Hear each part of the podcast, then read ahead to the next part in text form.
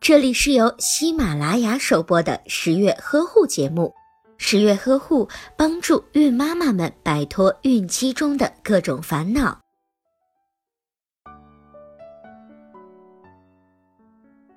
性激素主要是由脂肪中的胆固醇转化而来，胆固醇是合成性激素的重要原料。脂肪中还含有精子生成所需要的脂肪酸。如果男性缺乏这类营养，不仅会影响精子的生成，而且还有可能引起性欲下降。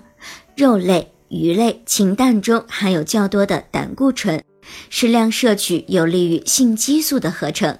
应该尽量的少吃猪肉，可以多吃一些鱼类、禽类的食物，尤其是可以多吃一些深海鱼。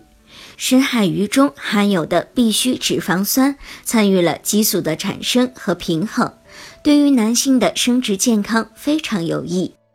如果您在备孕、怀孕到分娩的过程中遇到任何问题，欢迎通过十月呵护微信公众账号告诉我们，这里会有三甲医院妇产科医生为您解答。十月呵护，期待与您下期见面。